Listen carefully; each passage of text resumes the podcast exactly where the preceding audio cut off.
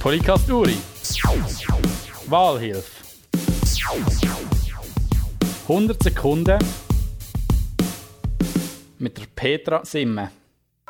Frau Simmer, als Regierungsrätin kommen Sie möglicherweise in einen Interessenkonflikt, weil Ihr Mann bei der Kapo als Pickets-Offizier Dienst übernimmt. Stimmt das? Nein, wir kennen das Zustandsgesetz und selbstverständlich kommt das zur Anwendung. Wenn Sie die Sicherheitsdirektion übernehmen? Das ist Sache von der Regierung, vom Regierungsratsgremium zu entscheiden, was für eine Direktion das ich übernehmen würde. Welche Ihrer Gemeinde hat den kleinsten Freuanteil? Unterschächen. Es ist Selena mit 44,7 Prozent. Sie sind die einzige Frau von der SVP-Fraktion. Hören die Männer überhaupt auf Sie?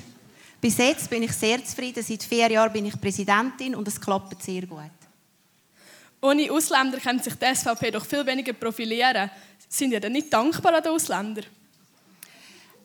Es ist ein Problem, das wir in der Schweiz haben.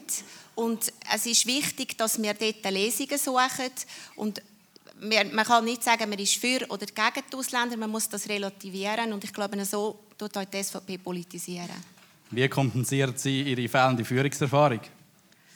Ich bin vier Jahre jetzt Fraktionspräsidentin, vier Jahre also die Fraktion als Präsidentin, habe ein Jahr die SVP Uri Interims geführt und ich denke, das ist einmal ein guter Ansatz. Wann sind Sie das letzte Mal ein Risiko eingegangen? Ich gehe ständig ein Risiko ein. Sie fahren gerne TÜV. Ist das nicht zu gefährlich für eine Staatsfrau? Aber genau das habe ich gemeint vorher. Nehmen Sie normalerweise das Auto oder den Teilbus, um auf Luzern zu kommen? Das Auto Wie setzen Sie sich für die Jugend im Regierungsrat ein? ist mir ein sehr grosses Anliegen.